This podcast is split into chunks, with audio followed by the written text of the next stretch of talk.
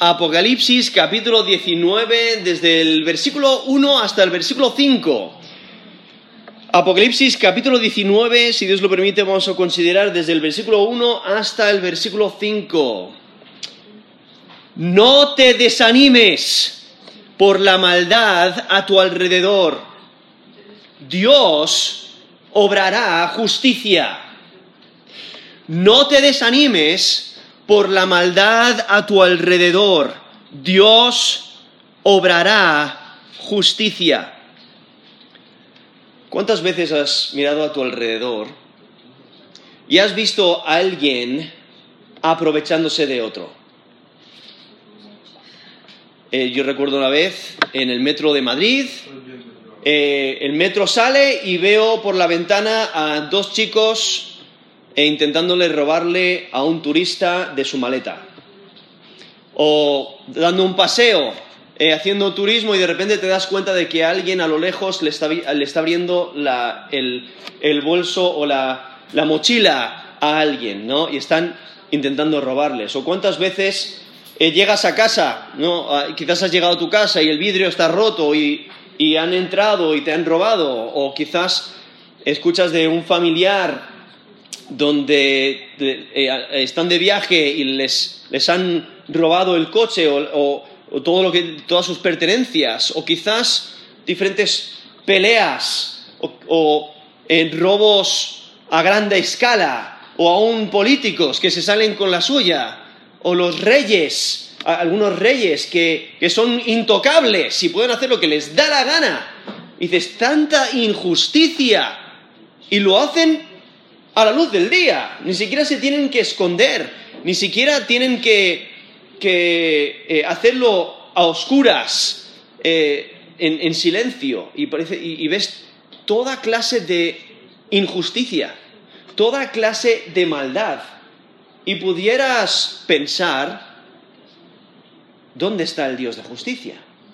Podrías pensar, eh, ¿realmente se van a salir con la suya? O sea, porque eso es lo que aparenta.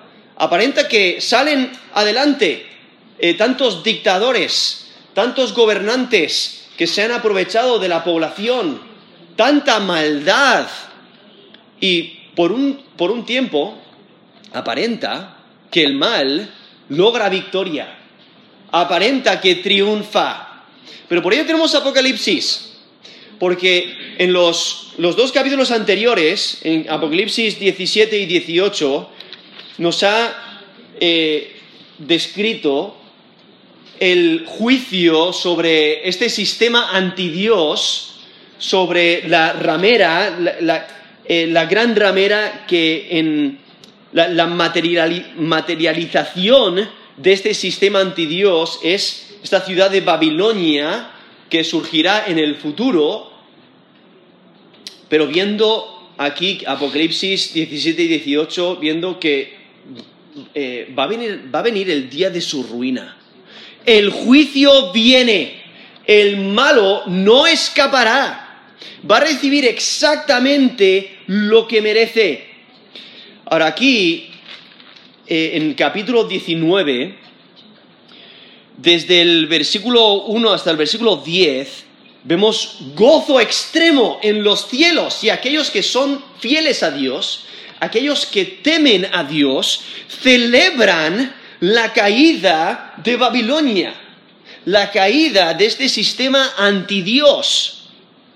Y luego desde el versículo 11 hasta el versículo 21, o sea, el resto del capítulo 19 de Apocalipsis, vemos eventos que rodean el retorno del Cordero, el retorno del Mesías, ¿no? La segunda venida de Cristo a la tierra, donde Él eh, eh, destruye este sistema del mal, Él establece su reino milenial aquí sobre la tierra durante mil años y luego vemos eh, ese que sueltan al diablo, pero Dios le manda el lago de fuego, viendo esa victoria final, viene ese juicio y luego la eternidad, donde disfrutamos del cielo nuevo y la tierra nueva, aquellos que somos eh, personas de fe que creemos en Jesús como Señor y Salvador.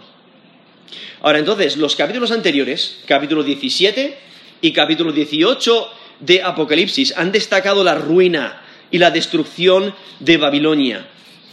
Y esta sección, en Apocalipsis 19 del 1 al 10, es realmente la conclusión, la conclusión de la caída de Babilonia. Y vemos una celebración, cantos de alegría, de adoración, de alabanza. Incluso en este texto, solamente vamos a considerar desde el versículo 1 hasta el versículo 5, pero en los primeros seis versículos eh, encontramos un término que es aleluya. Y se encuentran cuatro veces, en el versículo 1, en el versículo 3, en el versículo 4 y en el versículo 6. Entonces el 1, el 3, el 4 y el 6. Y encontramos este término aleluya. Y lo que ese término significa realmente viene del hebreo y lo encontramos en, el Antiguo Testamento, se encuentra exclusivamente en los salmos. Y es un término importante porque significa alabar a Yahweh. Aleluya. Ya es el nombre corto de Yahweh, ¿no? Entonces, alabar a Yahweh. Y entonces aquí eh, vemos esta conexión con los salmos, esa conexión con la adoración. Y es posible, si recordáis, al leer los salmos, podéis notar que el salmista se encuentra en toda clase de injusticias muchas veces. Y está y está mirando a sus enemigos y está viendo que Dios actúe con justicia.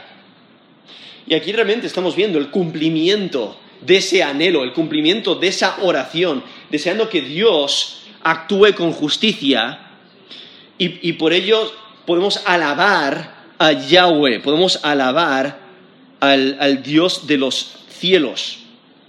Porque incluso aquí en Apocalipsis 18, versículo 20, dice, alégrate sobre ella, cielo, y vosotros santos, apóstoles y profetas, porque Dios os ha hecho justicia en ella. O sea, Dios ha hecho justicia. Eso es Apocalipsis 18, versículo 20. Entonces hay razón por la cual podemos adorar a Dios y aquí está resaltando que Dios ha hecho justicia. El malo no se sale con la suya. El malo no va a escapar, va a recibir exactamente lo que merece. Ahora, por ello, aquí vemos estas aleluyas, alabar a Yahweh. Es interesante porque solamente ocurren cuatro veces en el Nuevo Testamento y las cuatro están en este texto. Están aquí en Apocalipsis versículo, eh, el capítulo 19, del versículo 1 hasta el versículo 6. Las cuatro aparecen aquí, resaltando e, e, esta celebración, esta adoración al Dios verdadero. Porque ahora hay un cambio, justamente eh, al final del capítulo 18 de Apocalipsis, vemos eh, silencio ante la ruina total. La ruina total de Babilonia. Hay silencio pero ahora hay celebración, gritos de, grandes multitudes, adoración con alta voz, con gran voz, porque Dios eh, ha juzgado este sistema antidios. Y el capítulo 18 predice el gran lamento de los adoradores de la bestia, que se muestra por la caída de Babilonia, pero al mismo tiempo, ese mismo evento, la caída de Babilonia, eso resulta en celebración celestial. No, o el mismo evento trae gran lamento para los seguidores de, de la bestia, los seguidores del anticristo, pero es celebración para los seguidores del Cordero, los que temen a Dios y le sirven. Y entonces vemos esta celebración. Ahora, del versículo 1, aquí en Apocalipsis 19, del 1 al 5, vemos como mira atrás al juicio de Babilonia y por eso hay celebración. Luego continúa desde el versículo 6 al 8, mira adelante a las bodas del Cordero, a lo que va a resultar en, el, próximo futuro para este contexto. Y es que la primera parte es, eh, en estos primeros cinco versículos vemos celebración en cuatro partes. En el versículo 1 al 2, una gran multitud adora a Dios porque Dios ha juzgado a la ramera. En el versículo 3, la misma multitud celebra el juicio, el juicio de Babilonia. En versículo 4, los 24 ancianos y los cuatro seres vivientes confirman de que están de acuerdo en, lo que se ha dicho y adoran al Dios verdadero.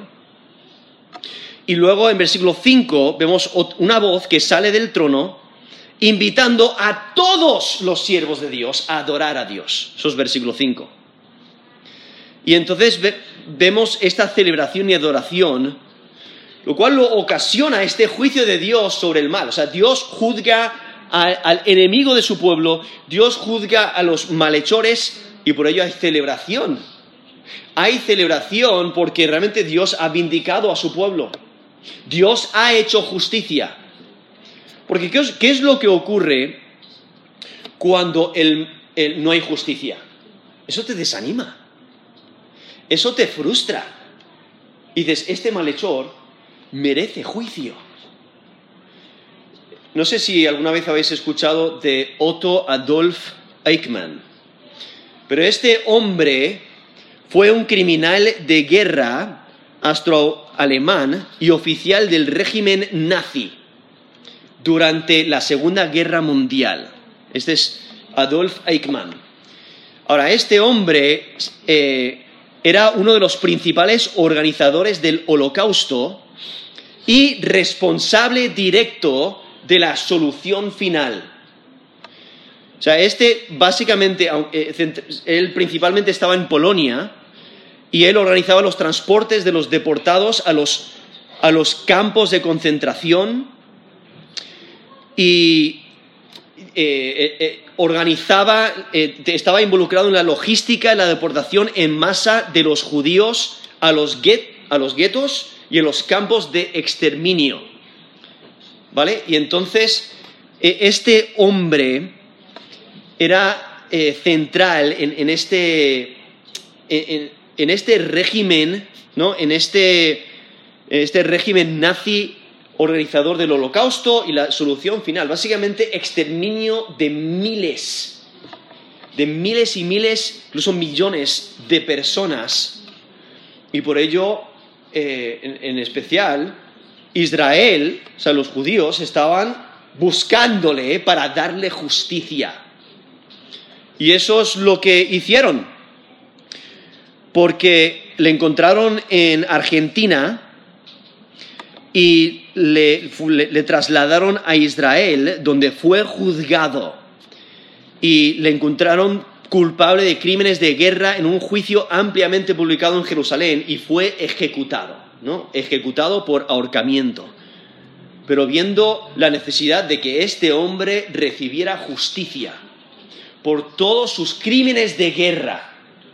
Y entonces, cuando se hace justicia, la gente celebra de que ha recibido lo que merecía. ¿No? E, esa es la idea. Esa es la idea cuando pensamos en este sistema antidios, en este eh, gobierno de la bestia, o sea, del anticristo, en este imperio futuro que, que saldrá, que se levantará en contra de Dios y durante un tiempo aparece, aparenta que triunfa. Pero Dios traerá justicia.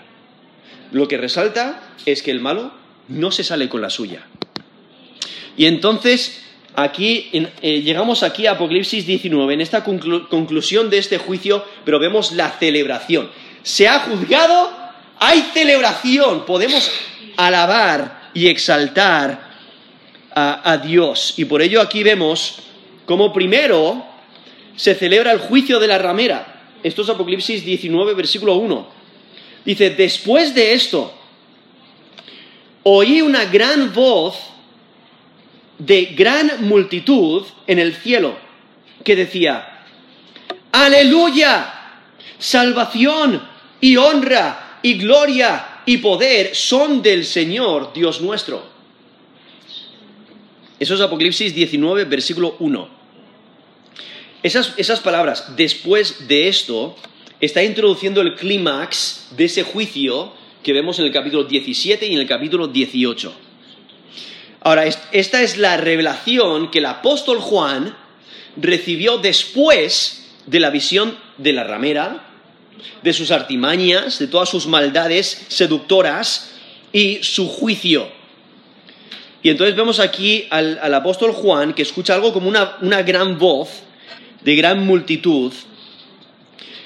Y en el versículo 5 va a invitar a los creyentes o los redimidos a adorar a Yahweh. Entonces aquí en el versículo 1 lo más probable es que eh, la adoración sea de una multitud de huestes angelicales, o sea, son ángeles, lo más probable.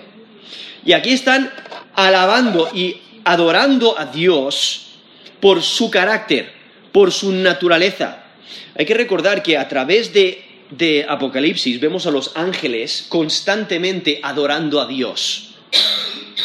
Como por ejemplo en Apocalipsis 5, del 11 al 14. Apocalipsis 5, del 11 al 14, dice, y miré y oí la voz de muchos ángeles alrededor del trono, y de los seres vivientes y de los ancianos, y su número era millones de millones, que decían a gran voz, el cordero que fue inmolado es digno de tomar el poder, las riquezas, la sabiduría, la fortaleza, la honra, la gloria y la alabanza.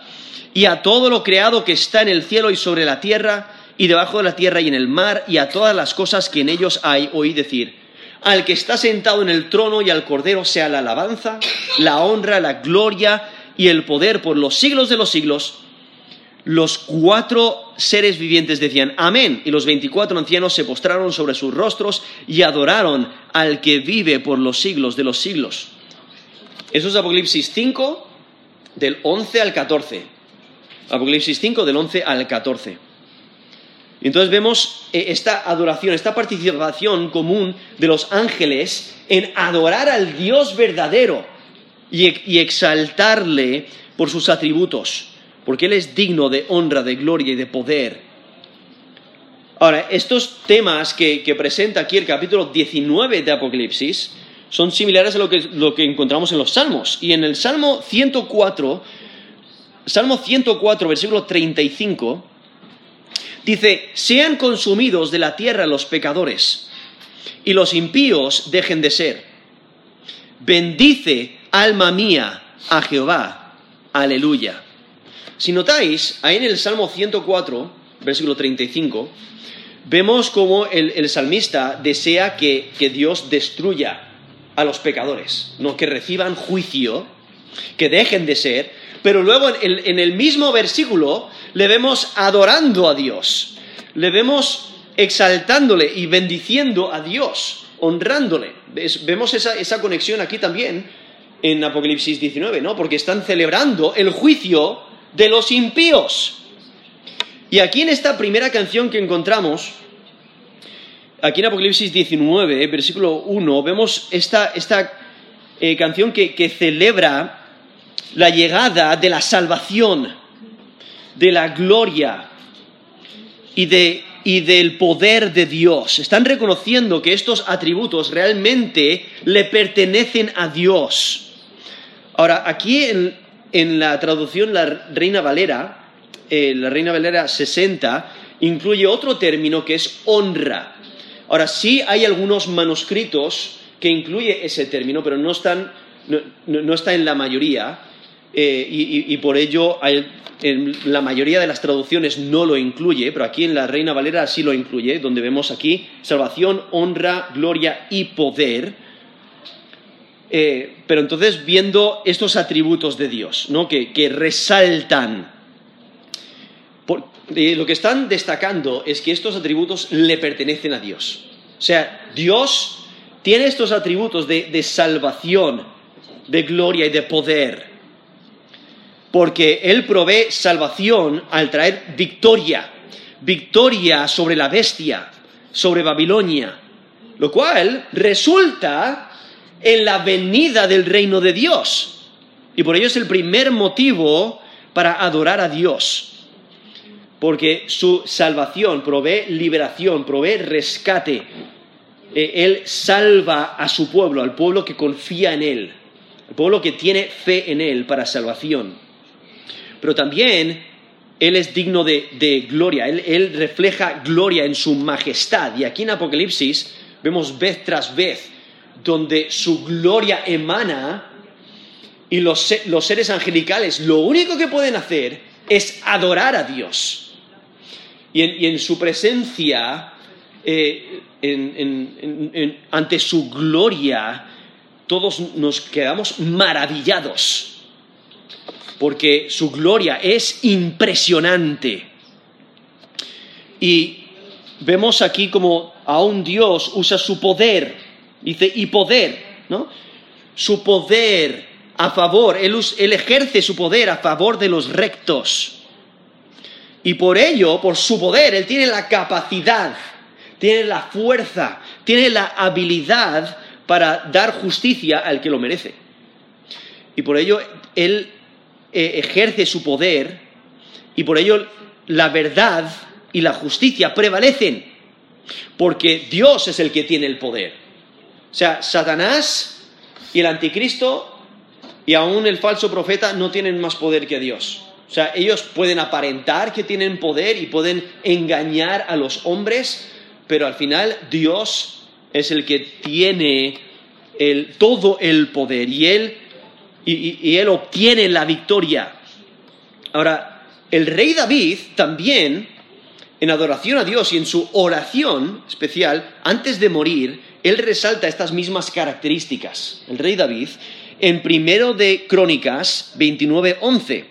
Primero de Crónicas 29.11, eso es una oración justo antes de él fallecer, dice, tuya es, oh Jehová, la magnificencia y el poder, la gloria, la victoria y el honor, porque todas las cosas que están en los cielos y en la tierra son tuyas. Tuyo, oh Jehová, es el reino y tú eres excelso sobre todos.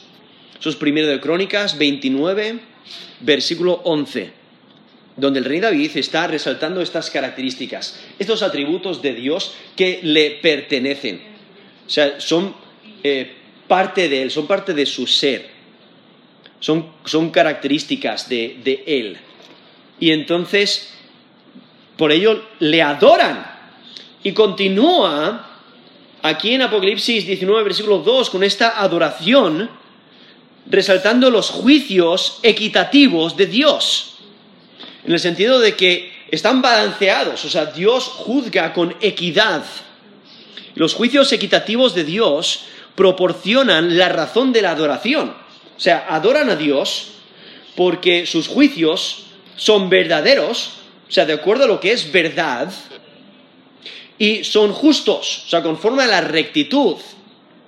Entonces, Él juzga con rectitud, Él no se equivoca, Él, eh, él no da eh, menos castigo de lo que debería y no da más castigo de lo que debería, sino que su juicio es perfecto, es exacto y por ello es equitativo. Y por ello aquí están celebrando los juicios verdaderos, que se conforman a la verdad, no es de acuerdo a engaño, no hay ninguna clase de manipulación, no hay ninguna clase de soborno, ni de parcialidad, no, Dios juzga con rectitud. Esto es lo que se merece el malhechor, esto es lo que recibe, ¿no? Y podemos descansar en este juez justo que juzga con rectitud. Y por ello son verdaderos y justos. O sea, porque él, sabe la verdad al ser un Dios eh, omnisciente que lo conoce todo, él sabe la verdad y juzga de acuerdo a esa verdad y por ello sus juicios son rectos. Por ello son de acuerdo a la realidad e, y son imparciales en su aplicación y ejecución. Y es que aquí vemos estos juicios que son verdaderos y justos y por eso le están adorando a Dios. Aquí el versículo 2 Apocalipsis 19, 2 dice, porque sus juicios son verdaderos y justos, pues ha juzgado a la gran ramera que ha corrompido la tierra con su fornicación y ha vengado la sangre de sus siervos de la mano de ella. Entonces está celebrando estos justos juicios de Dios y da, en la segunda parte del versículo, da un ejemplo. El ejemplo inmediato que acaba de describir en los capítulos 17 y 18, que esta gran ramera, este sistema antidios, eh, ha recibido justicia y aunque los rebeldes se han endurecido, ¿no? Han endurecido sus corazones al punto de que ya no hay retorno. Se han endurecido y no quieren arrepentirse. Ese endurecimiento impide su arrepentimiento. Y el juicio de Dios contra los rebeldes son ocasión de adoración. ¿no? Hay que adorar a Dios porque Dios ha juzgado a estos malhechores se, ha vengado de ellos, les ha dado exactamente lo que merecen. Y por ello vemos como eh, el, el, ejemplo de la gran ramera es suficiente para que nos demos cuenta de que los juicios de Dios son verdaderos y justos. Aquí clarifica cómo el juicio de Dios es eh, el juicio que Dios establece, que sus juicios son verdaderos y justos. Ahora, realmente esta canción esta adoración, está celebrando el cumplimiento de la promesa. ¿Qué promesa? En el capítulo 17, versículo 1, Apocalipsis 17, 1 dice, vino entonces uno de los siete ángeles que tenían las siete copas y habló conmigo diciéndome, ven acá y te mostraré la sentencia contra la gran ramera, la que está sentada sobre muchas aguas. Esto es, Apocalipsis 17, versículo 1. Entonces ahí vemos esa promesa donde anuncia que el, ángel le dice al apóstol Juan que le va a mostrar esta sentencia contra la gran ramera. Y eso es lo que han visto en el capítulo 17 y capítulo 18. Y por ello hay esa celebración de ese justo juicio de Dios. y es que las actividades malévolas de la ramera han provocado su juicio. Y al centro de su culpa está lo que menciona aquí, ha corrompido la tierra con su fornicación. Pero también dice, eh, y ha vengado la sangre de sus siervos de la mano de ella. Entonces vemos eh, toda esa inmoralidad, toda esa influencia pecaminosa, lo cual nos lo menciona en Apocalipsis 17.2, cuando nos dice, con la cual han fornicado los reyes de la tierra, y los moradores de la tierra se han embriagado con el vino de su fornicación.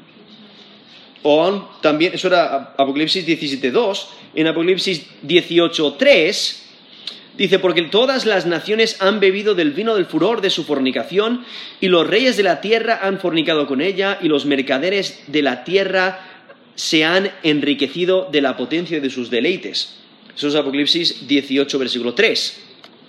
Habiendo toda esta influencia malévola, como ella ha seducido a las naciones, a los pueblos, a seguir sus maldades, a toda clase de pecado, toda clase de rebeldía en contra de Dios, toda clase de inmoralidad. Y por ello vemos el, centro de, su influencia pecaminosa, ¿no? Eh, eh, eh, influyendo a las personas para mal pero vemos esta celebración, porque Dios ha vengado, Dios le ha dado justicia, le ha dado exactamente lo que merece. Y, esa, y esas palabras, ha vengado, ahí en versículo 2, esto es Apocalipsis 19, 2, ha vengado, lo que celebra es la respuesta de Dios contra la corrupción de la ramera. O sea, Dios exigirá venganza de ella por la sangre de sus siervos. Ahora, anteriormente, en, justamente al final del capítulo 18, Apocalipsis 18, versículo 24, vemos la culpabilidad de la ramera en derramar la sangre de los seguidores del Cordero. Porque nos dice, Apocalipsis 18, 24, y en ella se halló la sangre de los profetas y de los santos y de todos los que han sido muertos en la tierra. Vemos eso es Apocalipsis 18, 24, vemos esta culpabilidad de, de la ramera en derramar sangre de los seguidores del Dios verdadero. E incluso la presenta, presenta a la ramera como la principal perseguidora de los creyentes. Y, entonces vemos la importancia de este juicio. Y en especial porque los mártires han estado pidiendo justicia. Si volvemos a Apocalipsis 6, en Apocalipsis 6, del 9 al 11, nos dice, cuando abrió el quinto sello, vi bajo el altar las almas de los que habían sido muertos por causa de la palabra de Dios y por el testimonio que tenían. Y clamaban a gran voz diciendo, ¿Hasta cuándo, Señor, santo y verdadero, no juzgas y vengas nuestra sangre en los que moran en la tierra? Y se les dieron vestiduras blancas y se les dijo que descansasen todavía un poco de tiempo, hasta que se completara el número de sus consiervos y sus hermanos, que también habían, sido, habían de ser muertos como ellos. Eso es Apocalipsis 6, del 9 al 11. Entonces los mártires están pidiendo a Dios que les haga justicia, que, que castigue a los malos, que les dé su merecido por haberles dado muerte y ellos han muerto por su fe en Cristo, eh, han muerto por su fe en el Dios verdadero y piden que Dios les haga justicia. Y ahí eh, les, responden que tienen que esperar hasta que el resto de sus consiervos eh, mueran como ellos, o sea, que, que sean martirizados. Y aquí vemos el cumplimiento. Viene la justicia, de acuerdo a esa promesa está contestando la petición de los mártires. Y los malos reciben lo que merecen. No, por eso nos dice eh, aquí el versículo 2, esto es Apocalipsis 19, 2, porque sus juicios son verdaderos y justos, pues ha juzgado a la gran ramera que ha corrompido la tierra con su fornicación y ha vengado la sangre de sus siervos de la mano de ella es, interesante porque hay una conexión con eh, Acab y Jezabel. En Segundo de Reyes, Segundo de Reyes 9, versículo 7, vemos una estructura muy similar a esta cuando dice, herirás la casa de Acab, tu señor, para que yo vengue la sangre de mis siervos los profetas y la sangre de todos los siervos de Jehová de la mano de Jezabel. Eso es segundo de Reyes 9, 7, ¿no? Y Dios cumple eh, su palabra, cumple esa promesa de juicio sobre la casa de, de Acab y Jezabel, y eso es lo que Dios está haciendo aquí, cumpliendo su promesa, castigando al malvado. Ese texto era segundo de Reyes 9, 7. Y es que la venganza es un castigo impartido por la fuerza. Dios les va a dar exactamente lo que merecen. Y estos, aquí menciona la sangre de sus siervos. Aquí está, en, los siervos, en ese término siervos, incluye a los profetas y a, todos los santos, o sea, aquellos que han sido eh, martirizados.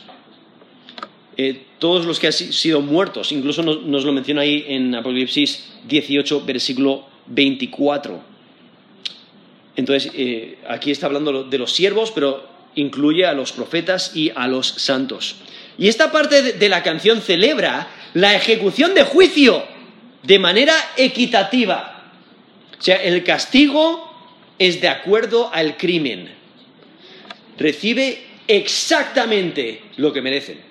Y es porque Dios es un juez justo que juzga con verdad y justicia. Y entonces en versículo 3, ahora menciona que este mismo grupo otra vez levantan la voz en adoración. Y en versículo 3 dice, otra vez dijeron, aleluya, o sea, es alabar a Yahweh. Y el, y el humo de ella sube por los siglos de los siglos. Ahora la razón de la adoración es la destrucción de la ciudad. Esta destrucción total e irrevocable. Y la terminología que usa es similar a la que usa sobre la destrucción de Sodoma y Gomorra. Ahí en Génesis 19, 28. O sea, es una destrucción total y el humo sube. Incluso ahí nos menciona, sube por los siglos de los siglos. Ahora, el, humo que continúa eh, ascendiendo, eh, lo, que hace es, terminar esa descripción del colapso y de la destrucción de Babilonia, que nos ha resaltado en los últimos versículos del capítulo 18, en esa destrucción total. Porque ahí en, en capítulo 18, eh, voy a leer desde el versículo 21 al 24, dice, y el ángel poderoso tomó una, piedra, como una gran piedra de molino, y la arrojó en el mar, diciendo, con el mismo ímpetu será derribada Babilonia, la gran ciudad, y nunca más será hallada y voz de arpistas, de músicos, de flautistas y de trompeteros no se oirá más en ti, y ningún artífice de oficio alguno se hallará, se hallará más en ti, ni ruido de molino se oirá más en ti. Luz de lámpara no alumbrará más en ti, ni voz de esposo ni de esposa se oirá más en ti, porque tus mercaderes eran los grandes de la tierra, pues por tus hechicerías fueron engañadas todas las naciones, y en ella se halló la sangre de los, profetas y de los santos y de todos los que han sido muertos en ella. Eso es Apocalipsis 18, desde el versículo 21 al versículo 24, donde destaca esta destrucción total. Porque ya no se escucha ninguna clase de, ruido eh, ni de celebración en la ciudad, porque ya ha, sido desolada por completo. Y entonces lo que nos menciona aquí este, este texto en Apocalipsis 19.3 es concluye esa descripción diciendo, ah, definitivamente eh, está en la ruina, la destrucción ha sido total, porque ahora lo único que hay es humo. No, el humo del fuego ha sido arrasada, destruida por, por completo. Y menciona este, este humo que sube por los siglos de los siglos, lo, lo cual hace eco del fuego que nunca se apagará. Nos lo mencionan en los Evangelios. Cuando eh, Juan el Bautista dice, yo a la verdad os bautizo en agua para arrepentimiento, pero el que viene tras mí, cuyo calzado yo no soy digno de llevar, es más poderoso que yo. Él os bautizará en el Espíritu Santo y fuego. Su aventador está en su mano y limpiará su era y recogerá su trigo en el granero y quemará la paja en fuego que nunca se apagará. Eso es Mateo 3 del 11 al 12. Y ahí menciona cómo Dios separa al grano, sea, aquellos que han puesto su fe en Él para salvación, y el trigo. O sea, Él pone el, trigo, el trigo en el granero y la paja la quema y nos dice, quemará la paja en el fuego que nunca se apagará. Y, ahí, mencionando a aquellos que no son de fe, aquellos que no creen en Jesús como Señor y Salvador. los, los echa, y ahí menciona, fuego que nunca se apagará. Eso es Mateo 3 del 11 al 12. En Marcos, Marcos 9, eh, del 43 al 48, eh, dice, si tu mano te fuera ocasión de caer, córtala. Mejor te es entrar en la vida manco que teniendo dos manos ir al infierno, al fuego que no puede ser apagado, donde el gusano de ellos no muere y el fuego nunca se apaga. Ahora, solamente he leído desde el versículo 43 al 44, pero luego lo repite en el resto del texto, donde menciona la importancia de asegurarte de no ir al lago de fuego, a este fuego donde nunca se va a apagar. El fuego que no puede ser apagado, ¿no? Eh, nunca se apagará, nos menciona ahí Marcos 9, del 43 al 48, y por eso dice, mira, si tu mano, o si tu pie, o si tu ojo te son ocasión de caer, mira, sería mejor quitártelos, arrancártelos eh, antes de ir al lago de fuego, ¿no? Pero ahí menciona ese fuego que nunca se apagará. Y es que las llamas que destruyen a la ciudad física de Babilonia, obviamente se van a apagar. ¿Cómo sabemos que se van a apagar? Porque Dios eh, destruye o nos, menciona la tierra y el cielo y, el cielo huyeron, nos dice Apocalipsis 20, 11, y ningún lugar se encontró para ellos. Eso es Apocalipsis 20, 11. Y luego en Apocalipsis 21, 1 nos menciona un cielo nuevo, una tierra nueva. Entonces hay una nueva creación. Lo anterior pasó. Entonces obviamente esa ciudad antigua, ese humo de la ciudad va a cesar en ese sentido. Pero entonces, pero aquí menciona que sube por los siglos de los siglos. Entonces tiene lo que, lo que el apóstol Juan tiene en mente el apóstol Juan tiene en mente el destino eternal de los individuos conectados con la ciudad. O sea, esa devastación va a ser espiritual y va a ser eterna.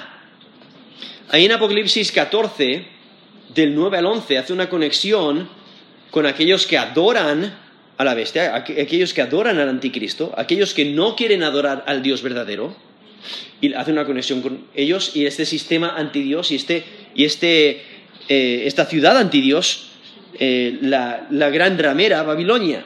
Y por ello aquí en Apocalipsis 14, del 9 al 11, dice, el tercer ángel lo siguió diciendo a gran voz, si alguno adora a la bestia y a su imagen, y recibe la marca en su frente y o en su mano, esto es Apocalipsis 14, ahora versículo 10, él también beberá del vino de la ira de Dios, que ha sido vaciado puro en el cáliz de su, ira, y será atormentado con fuego y azufre delante de los santos ángeles y del Cordero, y el humo de su tormento sube por los siglos de los siglos, y no tienen reposo de día ni de noche los que adoran a la bestia y a su imagen, ni nadie que reciba la marca de su nombre.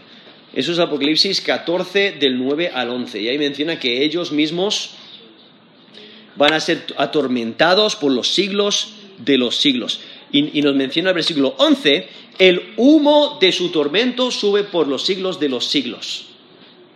El humo de su tormento sube por los siglos de los siglos.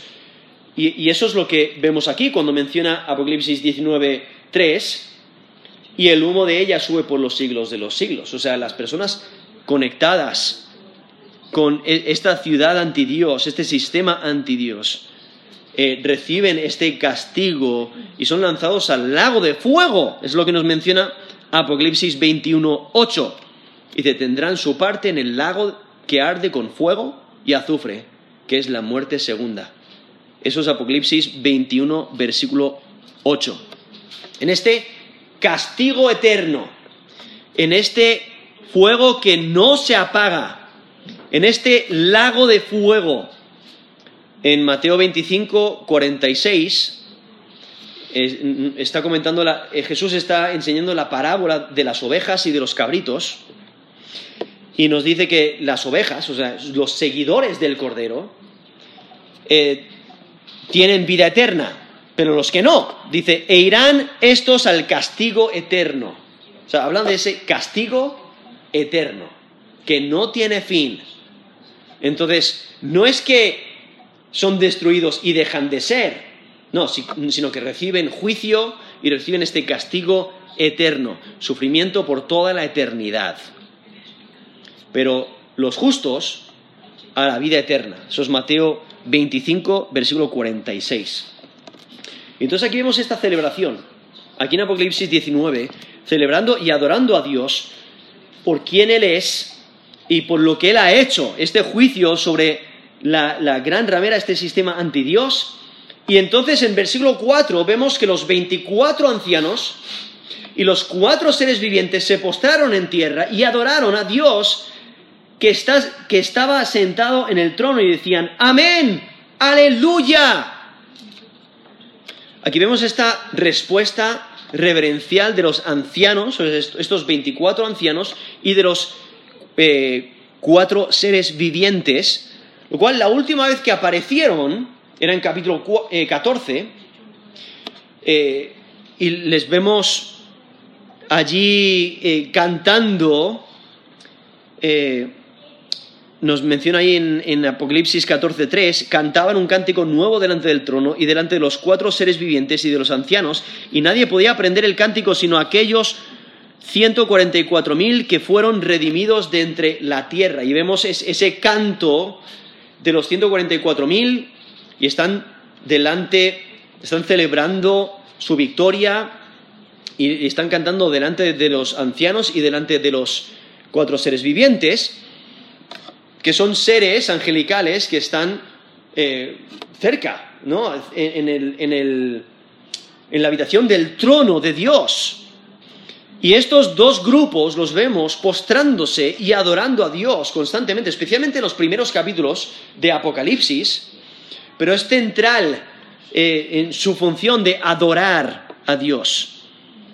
Y, estos seres celestiales sobresalieron en los capítulos anteriores, especialmente en los entornos de juicio, y ahora celebran la finalización de este juicio.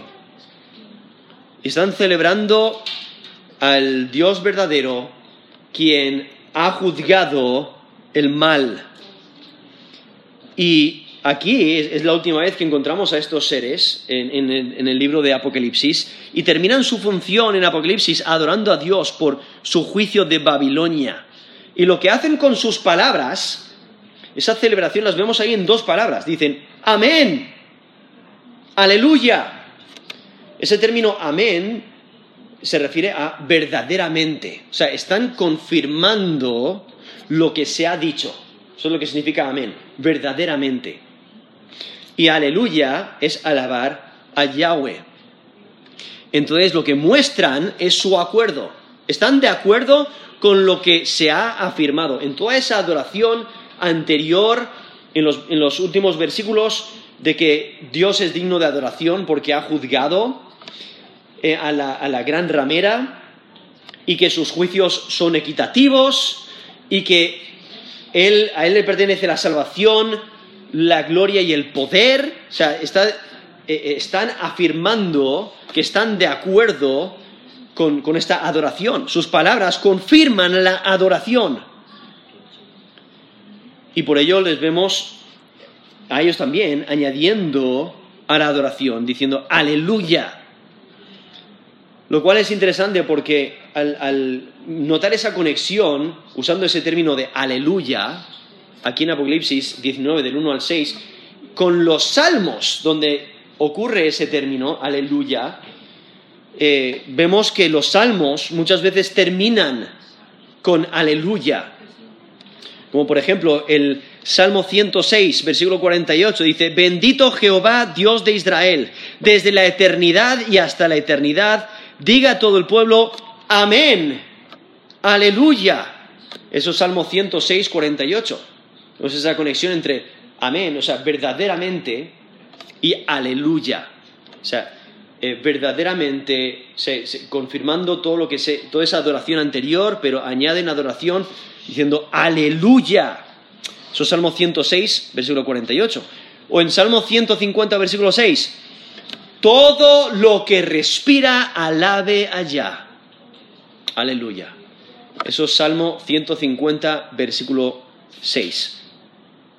Y entonces encontramos a estos seres celestiales que constantemente eh, se postran y adoran al Dios verdadero. Eh, lo vemos, por ejemplo, en, en Apocalipsis capítulo 4, eh, versículo 9 al 11, dice, siempre que aquellos seres vivientes dan gloria y honra y acción de gracias al que está sentado en el trono, al que vive por los siglos de los siglos, los veinticuatro ancianos se postran delante del que está sentado en el trono y adoran al que vive por los siglos de los siglos. Y echan sus coronas delante del trono diciendo, Señor, digno eres de recibir la gloria y el honor y el perdón, y, la honra y el poder, porque tú creaste todas las cosas y por tu voluntad existen y fueron creadas. Y constantemente vemos a estos seres postrándose y adorando a Dios. Aquí, aquí en, Apocalipsis los vemos. Y, así es como eh, terminan su función aquí en Apocalipsis. 19, versículo 4, en esta adoración, confirmando lo que se ha dicho, adorando al Dios verdadero quien reina, eh, y aquí nos dice que estaba sentado en su trono. ¿No? Y entonces en versículo 5 de aquí de Apocalipsis 19 dice, y salió del trono una voz que decía, alabad a nuestro Dios todos sus siervos y los que le teméis, así pequeños como grandes. Ahora aquí nos menciona que sale una voz, ¿vale? Sale una voz de, nos, menciona eh, una voz, salió del trono una voz que decía. Ahora, intentar identificar la voz de esta cuarta canción es difícil eh, porque sí nos dice que viene del área del trono, de la dirección del trono, pero eso no requiere que el origen sea el trono o que sea Dios mismo, y en especial porque eh, no es probable que sea ni Dios ni el Cordero que, estén hablando y que estén adorando en este, eh, en este versículo, porque no hubieran dicho nuestro Dios. ¿no? Cuando dice, alabad a nuestro Dios, todos sus siervos. Entonces vemos una voz, no nos dice posiblemente uno de los seres vivientes eh, o, quizás uno de los ancianos, eh, pero vemos aquí una, voz celestial que viene desde el, desde el, trono o del área del trono, de, en dirección del trono, y lo que hace es dirigirse a los siervos de Dios en los cielos, porque, porque, realmente está respondiendo al llamado que se dirigió a ellos en el capítulo 18, versículo 20, porque en capítulo 18, versículo 20 dice, alégrate sobre ella cielo, y vosotros santos, apóstoles y profetas, porque Dios os ha hecho justicia en ella. Entonces esta voz que tiene autoridad, se dirige a, todos los siervos de Dios que están en los cielos para que adoren a Dios. Y está indicando a todos los fieles. Y ellos, o sea, los fieles son aquellos que temen a Dios. O sea, los siervos Aquí nos dice, alabada nuestro Dios, todos sus siervos son aquellos que se han mantenido fieles a Dios, son aquellos que honran a Dios, son aquellos que obedecen a Dios, son aquellos que han sufrido por su fe en Dios. Y ahora están en, los cielos y, y les vemos aquí eh, esta exhortación a que ellos se junten en esta adoración y es que el llamado es para todo creyente, de todos los niveles, de todos los grupos. No hay distinción, por eso nos menciona así pequeños como grandes. Pequeños como grandes. A todos que se reúnan a adorar, que levanten la voz y alaben al Dios verdadero por su justicia. Otra vez haciendo conexión con los salmos, porque en Salmo 115 versículo 13 dice, bendecirá a los que temen a Jehová, a pequeños y a grandes. Eso es Salmo 115, versículo 13. Pero aquí vemos esta celebración porque el Dios de justicia ha hecho justicia. Y su justicia es recta, es verdadera. El malo no se ha salido con la suya. Y eso es, esa es la razón por la que tenemos este texto aquí para recordarnos que sí, podemos observar mucho mal a nuestro alrededor. Sí, podemos ver mucha opresión, mucho engaño. Eh, con unos minutos viendo las noticias te das cuenta de que hay mucha maldad en el mundo. Pero toda esa maldad va a ser juzgada. El malo no va a escapar. Dios va a juzgar en su tiempo y su juicio es justo. Y por ahí en las escrituras nos menciona varias veces, no os venguéis. No os toca vengaros. Eso le pertenece a Dios. Porque Él se venga con justicia, con equidad. Él hace lo recto siempre. Y por ello, no te desanimes por la maldad a tu alrededor. El Dios justo obrará justicia. Dios obrará justicia. Vamos a terminar en oración.